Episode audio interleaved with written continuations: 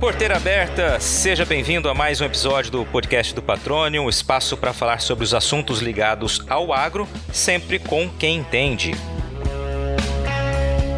Nosso foco hoje é um projeto que gradativamente tem diminuído a sensação de insegurança no campo. Olha só, para você ter uma ideia, na região onde esse projeto começou aqui em Mato Grosso, o número de furtos na área rural caiu quase 30% nos quatro primeiros meses deste ano, comparando com o mesmo período de 2020. Isso tudo, gente, é resultado direto de uma parceria entre polícia e produtores rurais que se uniram em uma iniciativa baseada na confiança e na troca de informações. Olha que legal você vai ver que o conceito ele é simples, mas muito eficiente. Vamos lá?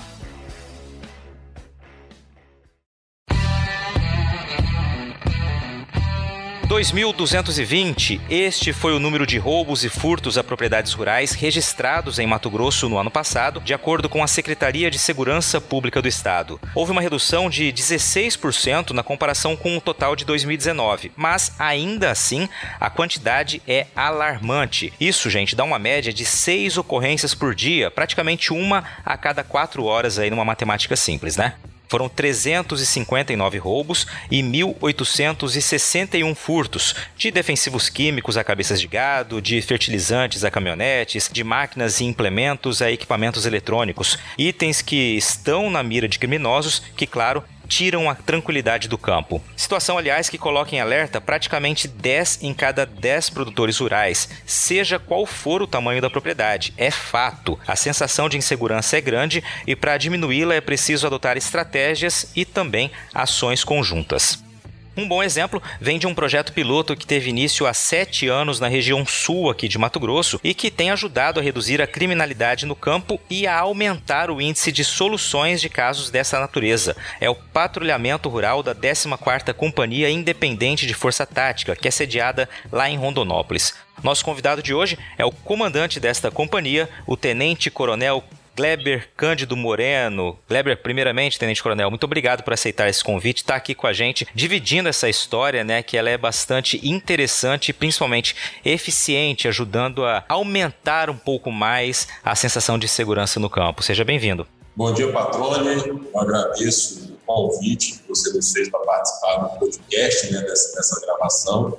Nós estamos à disposição para responder as perguntas, no intuito de esclarecer aos proprietários rurais como funciona o patrulhamento rural referenciado, como ele iniciou e como está sendo os investimentos por parte do governo do Estado, por parte da Polícia Militar, neste tipo de policiamento que, como você mesmo disse, por mais que os números ainda são grandes, eles vêm diminuindo a cada ano. Isso que é importante, né? Eu queria começar, Tenente Coronel, com o senhor trazendo a sua opinião, né? A partir de quando e por que o campo desperta, começou a despertar a atenção dos criminosos? Olha, aqui no Mato Grosso nós tivemos um fenômeno nos anos de 2006, 2007, 2008, do novo cangaço, onde esse tipo de criminosos eles roubavam muito as agências bancárias, principalmente as agências bancárias do interior do estado, e aonde diversas vezes nesses roubos houve um confronto com um batalhão de operações especiais.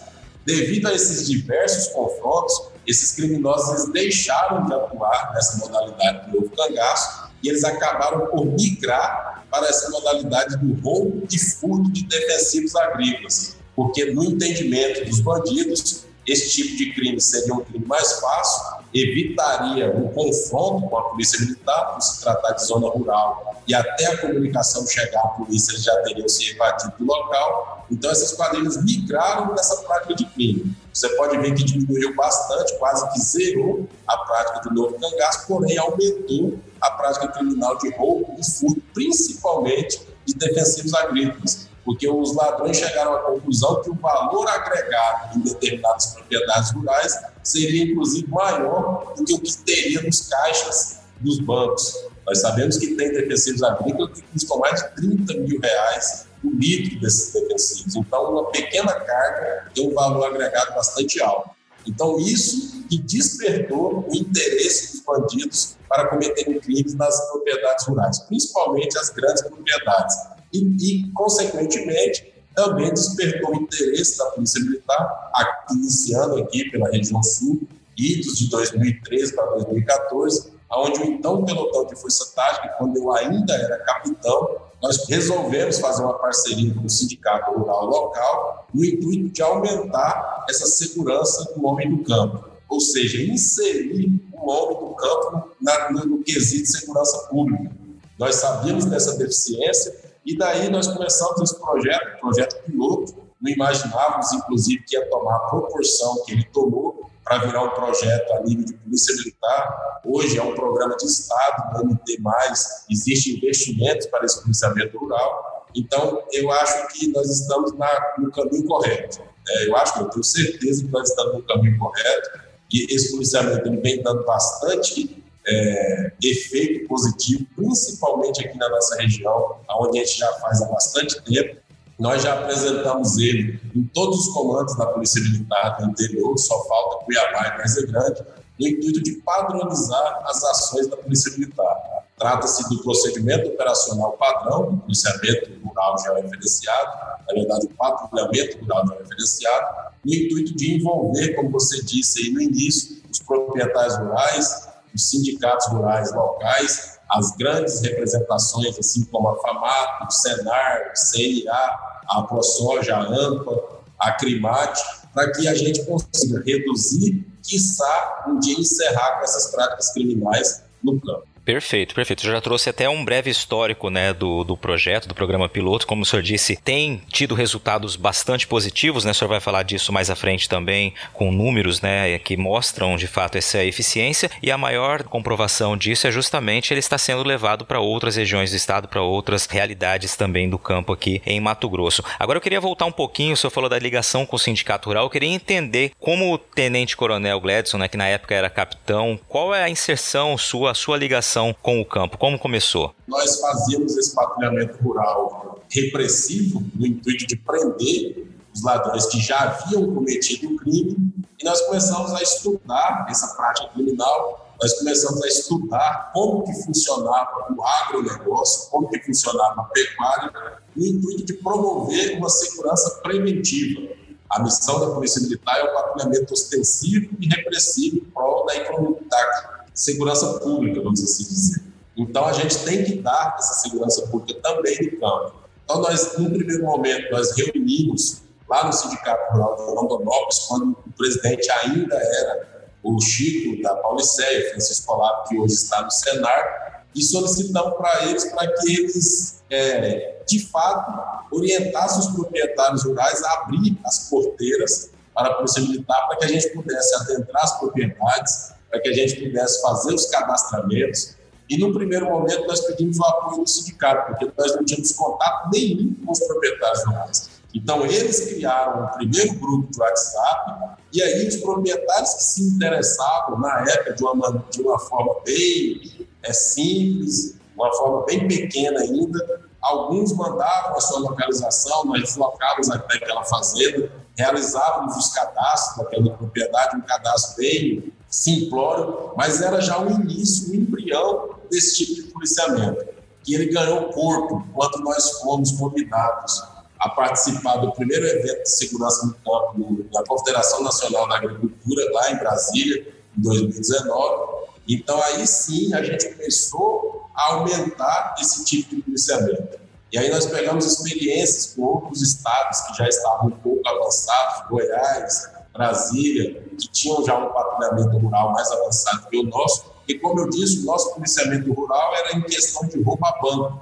Nós não tínhamos ainda uma doutrina de policiamento para roubo de defensivo, para roubo de implementos agrícolas, roubo de fertilizantes, adubos, é, furtos né, de, das mais diversas situações também nas propriedades agrícolas. Então a gente começou, patrão, a estudar como funcionava o calendário do agronegócio aqui no estado de Mato Grosso.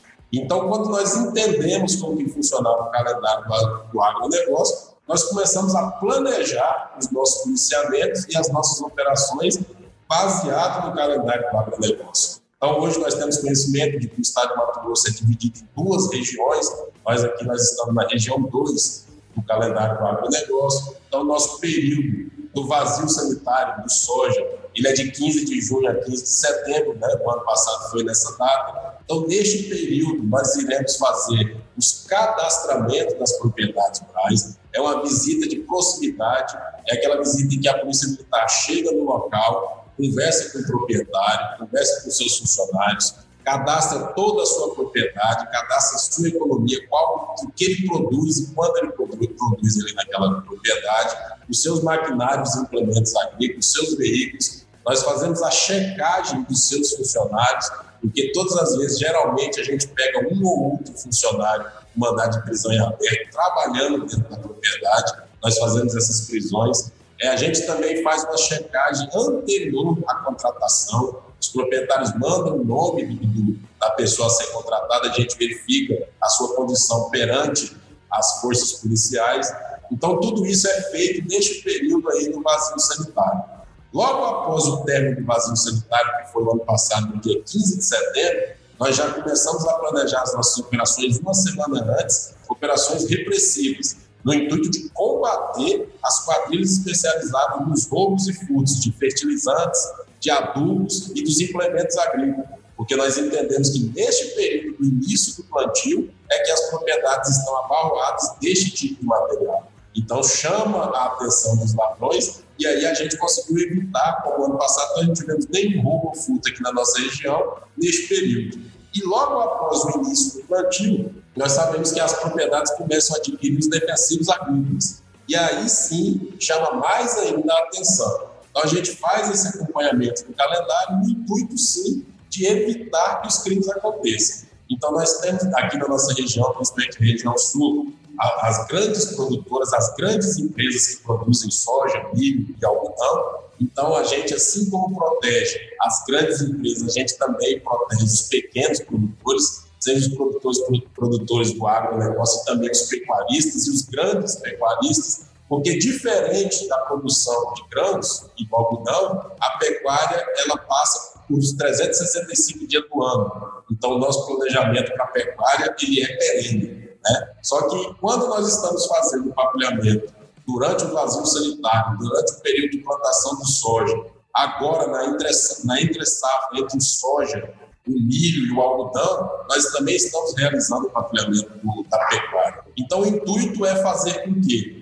a Polícia Militar, principalmente através das tropas especializadas da Força Tática, esteja o tempo todo patrulhando o campo. É uma área bastante intensa. Hoje, aqui no nosso comando regional, quarto comando regional, região sul, nós temos cerca de 886 propriedades cadastradas. Este cadastro, ele serve para quê? Para que a gente seja acionado através de um grupo de WhatsApp nós temos a posição georreferenciada dessa propriedade e aí o direcionamento, o atendimento daquela ocorrência é mais rápido. Porque o grande problema da zona rural era a cifra negra. Os proprietários já nem acionavam mais a Polícia Militar ou a Polícia Civil, porque a gente não conseguia nem chegar no local. Você falava que tinha sido roubado uma fazenda em tal local, a Polícia Militar não conseguia achar essa fazenda.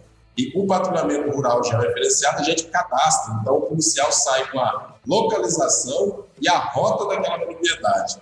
Então, nós já tivemos diversos crimes que aconteceram na nossa região que a gente conseguiu ou evitar ou prender em flagrantes logo após o cometimento. Porque os grupos de WhatsApp, eles nos informam do que está acontecendo em tempo real. E nós cadastramos por quadrantes, nós cadastramos por sindicatos rurais. Então, nós temos aqui o grupo de Itiquira, o grupo de Alto Garças, o grupo de Alto Araguaia, o grupo do Vale de São Lourenço, que engloba Jaciara, Jucimeira, Blanquinho, São Pedro da Cipa, o grupo de Tesouro, o grupo de Guiratinga e o grupo de Rondonópolis. Nestes grupos, patrônio, o único assunto que se fala é segurança pública no campo. Então, a gente não permite qualquer outro tipo de comentário para que não atrapalhe as informações ali repassadas. Mas, assim, melhorou muito esse atendimento por conta disso, porque hoje nós sabemos quem é o proprietário.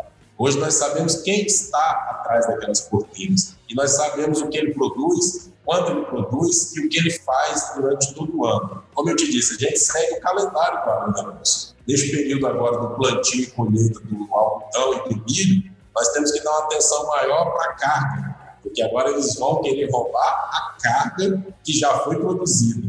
E aqui na nossa região é a região do Porto Seco. Então, toda a carga do estado do Mato Grosso, na sua maioria, desce para Rondonópolis, porque a empresa que leva para os portos da região sul e sudeste, está aqui em Rondonópolis. Então, além disso, nós fazemos essa parceria com outras instituições como o PRF, no intuito de nós patrulharmos as vicinais rurais, patrulharmos as MTs e a PRF apoia com patrulhamento nas rodovias federais, BR-63 e 364. E com isso, a gente vem conseguindo reduzir. Como você disse, nós fizemos a comparação do primeiro quadrimestre de 2020 para 2021. O crime não parou durante a pandemia. Os ladrões continuam a praticar os seus crimes. Então, nós conseguimos reduzir os furtos em quase 30%, como você disse, mais precisamente 28%, e os roubos em 5%. Por quê? Na zona rural, a maior prática de incidência criminal é de furto. Eles, as quadrilhas especializadas, elas observam as propriedades, eles estão utilizando, inclusive, de drones para tirar as medidas das propriedades, fazer a filmagem das propriedades. Eu estou dizendo isso porque nós prendemos quadrilhas aqui com drone, com computador, com a distância entre o depósito e a sede, a distância da sede até a BR mais próximo. Então, as quadrilhas são especializadas, eles fazem esse levantamento. Só que a Polícia Militar também se especializou. A gente também usa drones neste policiamento, nós também utilizamos o GPS, nós também utilizamos as placas de georreferenciamento, porque gera uma sensação de segurança. Você imagine uma estrada rural, onde tem ali 10, 15 propriedades rurais, e em todas tem uma placa escrita Polícia Militar do Estado de Mato Grosso, área monitorada. Entendeu? Isso aí, ela chama a atenção tanto das pessoas de bem, mas também chama a atenção dos ladrões, porque eles não fazem ideia de como é esse monitoramento. Então, assim, lógico que nós sabemos que é uma utopia nós acharmos que vamos conseguir reduzir todos os crimes praticados no campo porque seria uma utopia, assim como na zona mas que o Estado se despertou para esse tipo de policiamento. O ano passado, no dia 20 de novembro, a Polícia Militar publicou o nosso trabalho, que é o patrulhamento rural já referenciado, ele virou um procedimento operacional padrão, um POP.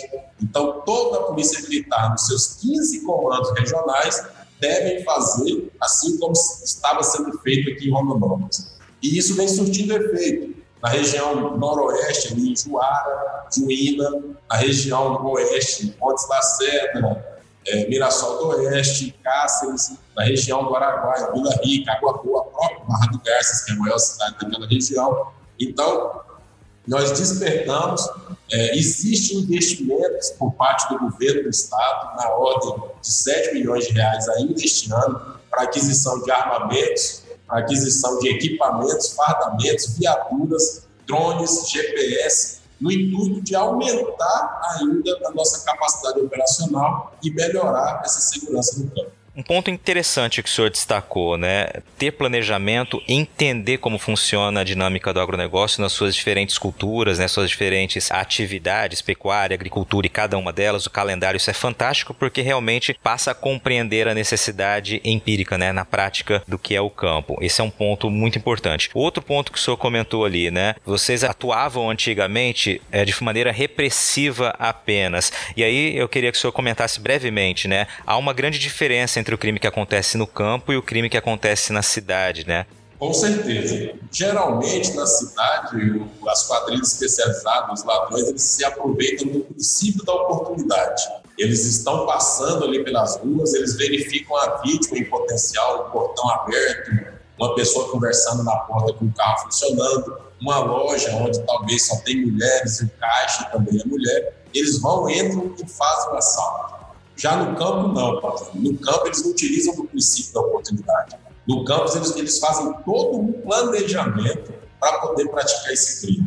Porque eles têm que saber quando chega o produto que eles querem roubar, se o produto que chegou é um produto que lhe interessa, que tem um valor de mercado, se tem um comprador, porque nós sabemos que só tem o roubo, porque tem o receptador, e, e tem que deixar bem claro que só compra produto roubado no campo quem produz. Então, infelizmente, a gente tem que deixar claro aos produtores rurais que são produtores rurais que compram material roubado. Infelizmente, é assim que funciona. Então, o crime praticado na, na cidade é diferente. Como eu te disse, as quadrilhas elas estão se especializando. Nós pegamos uma quadrilha aqui na Vila Garça Branca, no hotel, onde eles tinham todo o levantamento da propriedade, com distâncias entre a sede e a BR-364, com distância entre o local onde estava armazenado o defensivo agrícola e a sede, se tinha segurança ou não tinha segurança, se a segurança era armada ou não, se o proprietário e o gerente permanecia na propriedade, quais os horários que eles saíam. Então, eles tinham todo esse levantamento para poder cometer o roubo. Era uma propriedade que produzia algodão. Hoje nós sabemos que a cultura do algodão é a cultura que mais incide em defensivos agrícolas e os defensivos agrícolas com maior valor agregado. Então nós tivemos que estudar, nós tivemos que ir para dentro da, da AMPA, para dentro da FAMAP, para dentro do IMEA, para poder entender o agronegócio, porque antes a gente fazia um, um desgaste de força né, um desperdício de força operacional. Nós saímos patrulhando a zona rural, mas sem saber o que estava acontecendo. Hoje não. Nós damos instruções, inclusive, sobre como avaliar as notas fiscais, as guias de transporte animal, a nota fiscal eletrônica, para você ter uma ideia. A gente prendeu uma carga de soja roubada na Vila Garça Branca, porque hoje os nossos policiais sabem olhar a nota fiscal. O motorista que estava constando na nota fiscal não era o que estava dirigindo o caminhão. E aí a história que, do que estava dirigindo não bateu. Então nós conduzimos ele para a delegacia, ao chegar lá ele confessou que ele tinha recebido dois mil reais para transportar aquela carga roubada. E o motorista verdadeiro estava amarrado na região da mata. Então a gente faz esse tipo de policiamento porque nós sabemos que nesse período agora a incisão do crime é na carga e algumas propriedades ainda estão iniciando seu plantio ou o rescaldo do que sobrou do seu defensivo.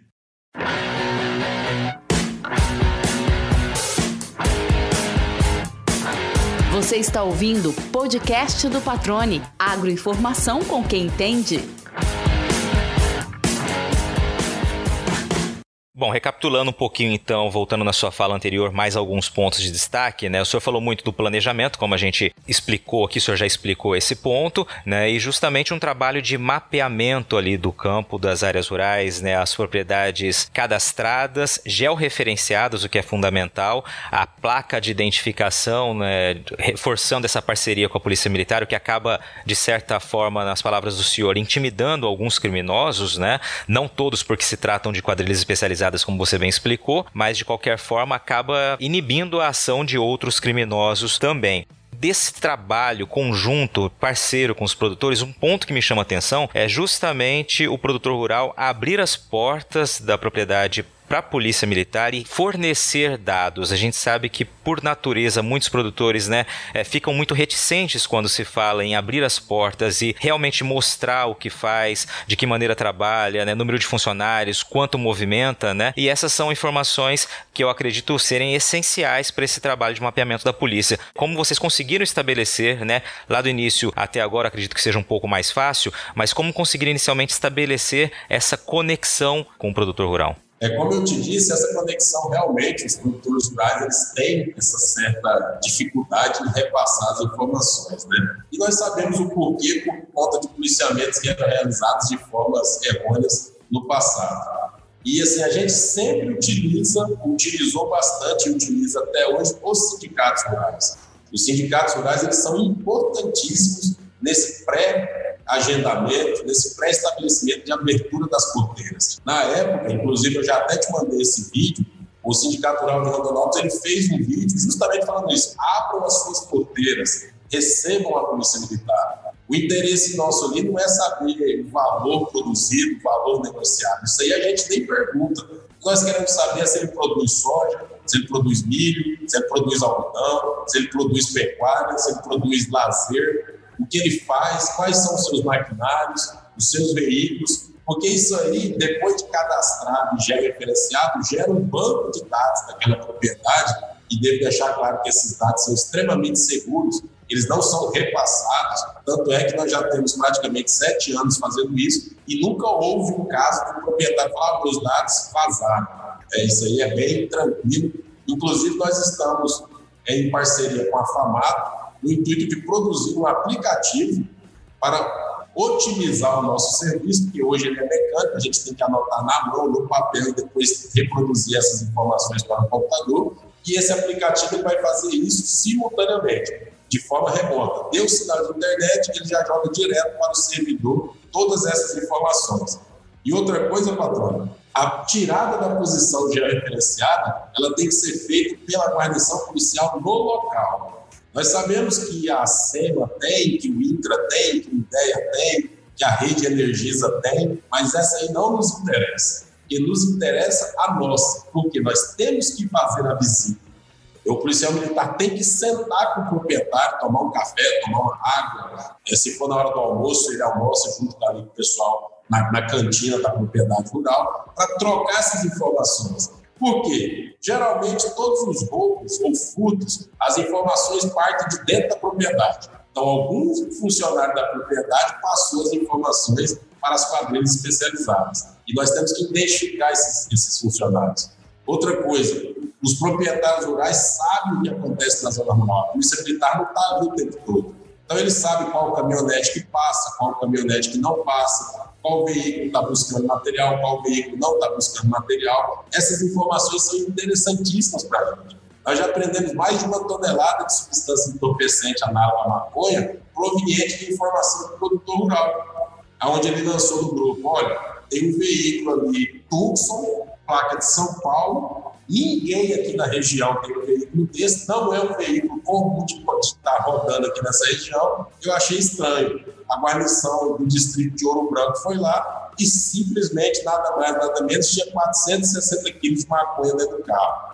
Então, assim, além do patrulhamento rural já referenciado ajudar na prática de evitar os crimes contra os proprietários rurais, ainda também ajuda muito na prática do tráfico doméstico e do descaminho. A nossa região faz divisa com o estado do Mato Grosso do Sul, então todo aquele descaminho que vem do país vizinho do Paraguai entra por aqui. Então a gente também utiliza desses cadastramentos, desse patrulhamento, para evitar essa prática criminal. Então, hoje, a Polícia Militar, agora mesmo, neste momento que a gente está gravando essa entrevista, eu tenho duas equipes, uma realizando fixação de placas nas propriedades já cadastradas e outra realizando o cadastramento.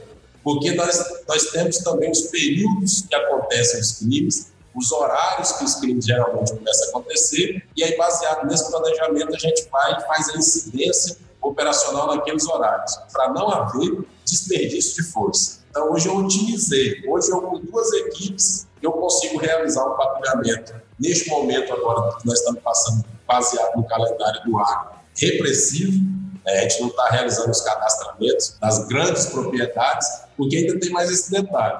É, é interessante que a gente cadastre a pequena propriedade né? e deixar claro que a gente só cadastra propriedades legais, nós não vamos em invasões de terra, aqueles locais onde as pessoas que estão invadiram, não há o cadastramento, mas sim o cadastramento negativo. Existe esse também, porque nós sabemos que alguns cometedores de crimes estão ali naquela região. Então a gente cadastra aquele, aquele local, aquele lote, coloca no nosso cadastro negativo para que qualquer crime praticado naquela região, nós já temos aonde ir no primeiro momento, numa primeira busca. Então existe esse tipo de cadastro também e ele já surtiu efeito. Nós já conseguimos recuperar uma carga de defensiva agrícola, armas, caminhonetes e uma propriedade que não quis receber a polícia militar. Então, só o fato dele não querer receber a polícia militar despertou essa, essa questão negativa. A gente cadastrou, colocou a posição colocou no nosso livro de caberia, vamos assim dizer. E quando houve o roubo em Itiquira, o primeiro local que a gente foi foi lá e lá estava o material roubado. Entendeu? Então tem mais essa aí. Mas só para deixar claro para os produtores, que a Polícia Militar não coaduna com invasões de terra, então a gente não realiza cadastro de terras invadidas. Então, onde tem essas pessoas que invadiram a terra, a gente só realiza o policiamento ostensivo e repressivo, mas sem cadastramentos. Ok, Pegando um gancho no que o senhor disse aí, o senhor falou que existem períodos e horários em que os crimes normalmente acontecem, né? E deixou claro também nas entrelinhas ali que nem todos os produtores rurais, eu estou falando dos produtores rurais legalizados, né, estão no cadastro. Minha pergunta: como o produtor se prepara, que horários e períodos eles precisam ficar mais atento? O senhor disse no início, né, que tem o período pré-plantio ali, onde há uma circulação maior de defensivos químicos, é um desses momentos, mas na pecuária o senhor disse são os 365 dias do ano. Então, de que maneira o produtor pode ficar atento a melhores épocas ou épocas mais perigosas, horários do dia e como aquele produtor que não está cadastrado pode solicitar essa inclusão na base de dados de vocês? Sempre que a gente vai no comando regional para fazer a apresentação, eu sempre peço para falar com a tropa e depois, em um segundo momento, com os produtores rurais. Então, nós temos já uma apresentação de orientação dos produtores rurais de como acomodar os seus defensivos agrícolas, os seus fertilizantes, os seus adubos, como acomodar suas máquinas e implementos agrícolas, os seus veículos, é, aumentar a sua segurança orgânica. Infelizmente, a gente chega em grandes propriedades e o produto de maior valor agregado dele, que é o defensivo agrícola, ele está dentro de um galpão que todo mundo tem acesso. Então, eu sempre costumo fazer uma comparação. Se você vai no banco, o dinheiro está dentro do cofre, e o cofre é o local mais seguro do banco.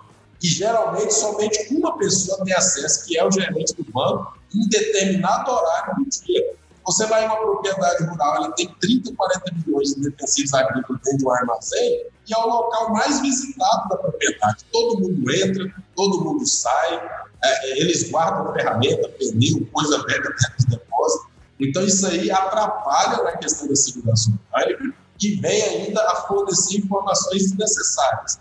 O que a gente orienta os produtores é, geralmente esses crimes acontecem nos finais de semana, porque a gente sabe que produz o tempo todo, mas no final de semana dá uma diminuída ali naquela produção. Alguns funcionários vêm para a zona urbana, vêm para a cidade, e é onde esses, esses criminosos atuam. Geralmente os crimes eles ocorrem mais quinta para frente, de quinta, sexta, sábado e domingos, onde eles preferem, são os horários onde acontecer esse tipo de crime, e o período é noturno. Na sua maioria, os crimes são praticados à noite. Né? E por conta disso, a gente intensifica também o nosso policiamento à noite. O dever é nosso, mas a responsabilidade é de todos. Então, a gente sempre instrui de como se portar, de como passar as orientações, de como orientar os seus funcionários. A pecuária, por exemplo, é muito vítima de golpe.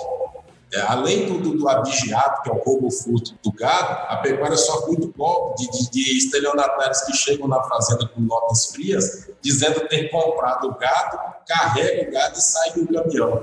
Então, por isso, nós tivemos que investir nessa instrução juntamente a Secretaria de Fazenda, para que a gente aprenda a verificar as notas fiscais eletrônicas e a guia de transporte animal, que agora também é eletrônica.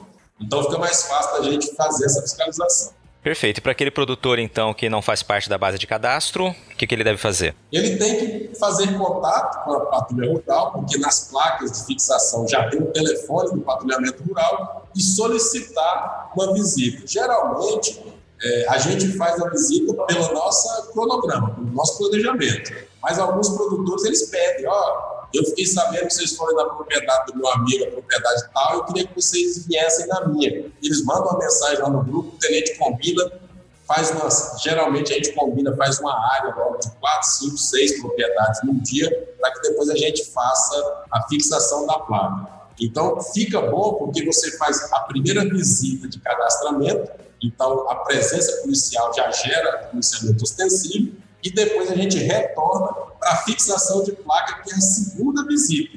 E deixar bem claro, o único custo, o único custo para o produtor rural é a confecção da placa. Nós não temos recurso para essa placa. Hoje, aqui na nossa região, a placa sai em torno de R$ reais. Ainda é um valor ínfimo né, para o produtor rural. Então, eles confeccionam a placa e nós retiramos a placa e nós a fixamos para evitar de que as pessoas façam placa com números que não estão cadastrados. Então, todas as placas que estão fixadas, elas estão no nosso banco de dados. O senhor falou inicialmente lá que são 886 propriedades cadastradas. Diante de um universo de quanto? Isso é um número já bastante representativo para a região? Para a minha região, sim. Nós temos cerca de 886 propriedades cadastradas e mais agora finalizando na última semana, mais de 200 propriedades já com suas placas de georreferenciamento. Porque, infelizmente, algumas propriedades já foram cadastradas, mas o proprietário não confecciona a placa de georreferenciamento. Mas a gente sempre está induzindo, né, é, fazendo com que essa pessoa confeccione essa placa para que a gente faça a fixação. E assim, já aconteceu de haver um roubo, um furto numa propriedade que foi cadastrado? Já aconteceu, isso é lógico, mas diminuiu muito as linhas né, rurais, as áreas rurais aonde há uma predominância de placas de georreferenciamento, a incidência de crime diminuiu. Isso eu não estou falando pela Polícia Militar, isso eu estou falando pelos produtores rurais, é a fala deles. Tanto é que nós estamos sendo procurados por produtores rurais de outras regiões né, e a gente passa o contato com o comandante daquela região para que esse patrulhamento seja intensificado na sua região também. A natureza desses crimes, né, tem mudado ao longo do tempo e chama atenção. Vocês, no ano passado, eu me recordo, é, durante a, a, busca por um caminhão é, furtado, roubado de uma fazenda, vocês chegaram a uma mini fábrica clandestina de adulteração de fertilizantes, né, ou seja, falsificando produto com pedra, areia, repassando isso para compradores lá na frente, né, e por meio desse trabalho de inteligência vocês conseguiram chegar a isso. E como o senhor destacou desde o início, o perfil do criminoso também mudou. Existem facções por trás desses crimes, né? Já é uma realidade realmente que a gente ouve comentando no campo. Isso de fato chegou à inteligência da polícia? Sim, existe, existe facções criminosas. Nós ainda passamos por um problema que nós fazemos divisa com o estado do Mato Grosso do Sul, onde uma outra facção criminosa que atua naquela região tenta entrar aqui para nós, mas nós fazemos de tudo para evitar. Mas o perfil do criminoso mudou. Como você falou, como eu falei, porque o agro, por conta da riqueza que o agro gera, existem diversos crimes que podem ser praticados contra o agro. Então, além do abigeado ou do furto do gado, pode ser praticado o estelionato, que é ir lá na propriedade falar que comprou e pegar o gado sem cometer nenhum tipo de violência, mas é um crime. Eles roubam o defensivo agrícola, eles roubam o adubo, o fertilizante, eles furtam também esse adubo é, as quadrilhas elas têm um poder econômico alto, tanto é que a gente sempre tenta quebrar o poder econômico dessas quadrilhas, apreendendo os caminhões, apreendendo os veículos, apreendendo os tratores, e como você disse, eles roubam uma carga de, ar, de defensivo, de adubo, né, de fertilizante, eles traziam para um depósito clandestino aqui, adulteravam este fertilizante, então além do prejuízo do roubo daquela, daquela quantidade, de 50 toneladas, eles faziam mais 100 toneladas de fertilizante adubo falso. Carregavam nos caminhões e entregavam aos produtores rurais. Entendeu? Então, o primeiro crime, o roubo, e depois o crime da adulteração e do estelionato. Então, assim, eles vão se diversificando e a polícia, tanto a polícia militar como a polícia civil, tem que acompanhar né, esse, essa evolução do crime e a gente tem que sempre estar com um passo à frente para poder prendê-los e tirar de circulação. Mas eles vêm sim atuando de forma organizada, são facções que estão por detrás, porque é um, um crime com valor agregado alto, é um rendimento alto, nós sabemos os valores das cargas do, do defensivo, do adubo, do fertilizante, do implemento agrícola. E um detalhe, patrão, que eu quero deixar claro, é que quando nós vamos fazer o levantamento dos dados criminais no campo, a gente leva em consideração não a quantidade de crimes que houve naquela região, mas o valor agregado do crime que houve naquela região. Porque muitas vezes você tem alguns assentamentos rurais e você tem uma incidência criminal de furtos, por exemplo, pequena, que furtou realmente uma galinha, um porco, um celular, uma bicicleta. Então a gente não pode tendenciar o nosso policiamento para aquela região, porque o número de furtos é maior, sendo que na outra região houve um furto somente, mas de uma máquina agrícola de 5 milhões de reais. Entendeu? Então a gente ainda tem que fazer essa diferenciação na hora de fazer a nossa, o nosso planejamento operacional. Na cidade, a gente costuma tendenciar onde está a maior incidência de crime. No campo, não. A gente ainda tem que sentar e fazer esse planejamento da incidência e do valor agregado dessa incidência. Né? Porque não que nós estamos prestigiando quem tem uma propriedade maior, mas nós estamos prestigiando a região onde pode haver um maior prejuízo. O nosso objetivo, inclusive eu estou fazendo esse levantamento este ano, com apoio do IMEA, de qual região do estado o valor agregado do produto, o valor final do produtor é maior ou menor. Por quê? Porque ele está gastando em segurança. Você entendeu? Então a gente quer tipo assim, a região tal houve uma incidência criminal, os produtores estão gastando mais com segurança privada, então ele está perdendo o seu valor agregado final. E na região tal ele está gastando menos, então, ou seja, nós estamos fazendo esse levantamento porque nós sabemos que o, o agro é responsável por 50,5% do PIB do estado de Mato Grosso e a segurança pública ela está diretamente relacionada a essa produção. É, quanto mais prejuízo se tem por conta de crimes praticados contra o agro, mais prejuízo o produtor vai ter no seu, no seu valor agregado final. Agora, outra grande questão, Tenente Coronel, que muita gente até fala sobre isso, né? É que muitas vezes a dificuldade está de fato em chegar aos agentes pensantes e a quem financia esse crime. E aí eu incluo aqui entre os financiadores os receptadores também. Olha, isso aí fica mais a cargo da nossa co-irmã Polícia Judiciária Civil, porque eles sim praticam a investigação. Né? Então, talvez o que eu falasse aqui eu estaria falando sem propriedade. Mas daqui na última semana, a Polícia Civil aqui em Rondonópolis fez uma operação e prendeu alguns cabeças pensantes dos que estavam desviando, roubando e adulterando cargas. Então, isso faz com que diminua o índice criminal na ponta. Então, a gente sempre faz esse trabalho em conjunto. A Polícia Militar, com a sua função, que é o policiamento ostensivo e repressivo, o registro dos boletins de ocorrência, é, a prisão em flagrante da prática criminal ou evitar de acontecer, e caso aconteça, a Polícia Civil entra com a sua parte de investigação. Nós subsidiamos com todas as informações necessárias, mas eles sim fazem o levantamento desses cabeças pensantes, dessas pessoas que organizam essas práticas criminais. Mas eles também não estão parados, não. Existe uma força-tarefa através do GCCO, que está trabalhando bastante no estado de Mato Grosso e tirando muita gente de circulação principalmente nas grandes áreas produtoras, Rondonópolis, Nova Mutum, Sorriso, essas regiões onde bastante gente está sendo presa. Fala-se muito sobre a importância da conectividade no campo. E eu queria entender de que maneira, para esse trabalho que vocês desenvolvem, essa expansão da conectividade, né, ou seja, mais tecnologia e essa conexão mais ampla pode ser é, benéfica. Olha, 100%. Entendeu? A gente até brinca que a comunicação né, na guerra é uma das mais importantes do que, a, do que a infantaria, porque sem comunicação não se faz nada. Porque nós usamos a tecnologia, como eu te disse, para fazer os cadastramentos e tirar a posição georreferencial. A gente sempre solicita para os proprietários rurais a senha daquela rede de Wi-Fi daquela propriedade, porque a gente consegue hoje andar cerca de 100 quilômetros na zona rural conectados às internet das propriedades rurais. Então, a comunicação, patrão, ela é evidente que ela é importante. Tanto é que a gente utiliza não o 190. A patrulha rural ela utiliza o número do celular do número de aplicativo de mensagem. Porque o 190 às vezes dá problema no campo, mas a internet não.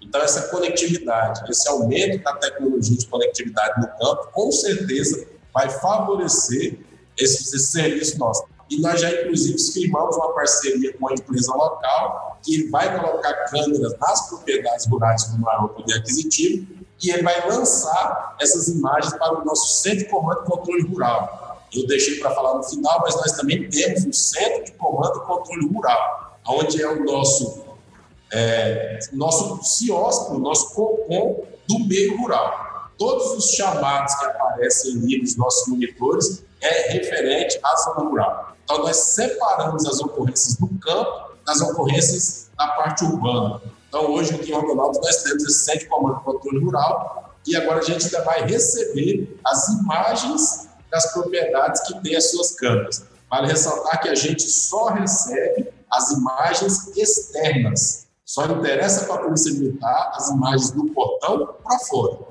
as imagens internas, aí é segurança privada não é com a gente. Perfeito. O senhor comentou que é, se tornou um programa de governo, né, com recursos aí previstos ainda para este ano. Eu queria que o senhor comentasse para a gente encerrar sobre isso e nos dissesse, né, qual a estrutura que vocês aí na regional do senhor têm hoje para atender o campo. Virou um programa de governo, Mato Grosso mais, né, muito mais, uma coisa assim, é, MT mais, e o governador já destinou os valores na ordem de 7 milhões de reais para aquisição de fuzis armas longas para o combate do crime na zona rural, aquisição de enfardamento e viaturas para criar uma identidade do patrulhamento rural. Então, vai criar-se uma farda diferente, uma viatura diferente, para que os produtores percebam de fato que eles estão sendo atendidos por aquele patrulhamento rural. É, investimentos também na questão de aquisições de drones, de GPS e pagamentos de diárias para que os policiais militares, assim como funciona no Grupo Especial de Fronteira, passem jornadas no campo. Então, nós lançamos jornadas de 5 a 10 dias, dependendo do período baseado no calendário do agronegócio, em que as guarnições ficam eminentemente no campo, elas nem vêm para a cidade. Então, existe esse investimento. Hoje, a nossa estrutura aqui, nós temos caminhonetes, nós temos duas caminhonetes que realizam esse tipo de patrulhamento, mas com certeza, no segundo semestre deste ano para frente, os investimentos irão chegar, porque existe todo o processo licitatório também, as pessoas entendem que não é de um dia para o outro, mas eu acredito que até o final deste ano, o nosso policiamento ostensivo no campo, ele irá melhorar muito, ele irá criar sua identidade. Hoje nós já temos a estrutura operacional, então a gente vai ter a estrutura de logística e a capacidade dos policiais militares. Eu não posso deixar de falar, no final, que o compromisso do policial militar faz toda a diferença no patrulhamento rural já referenciado.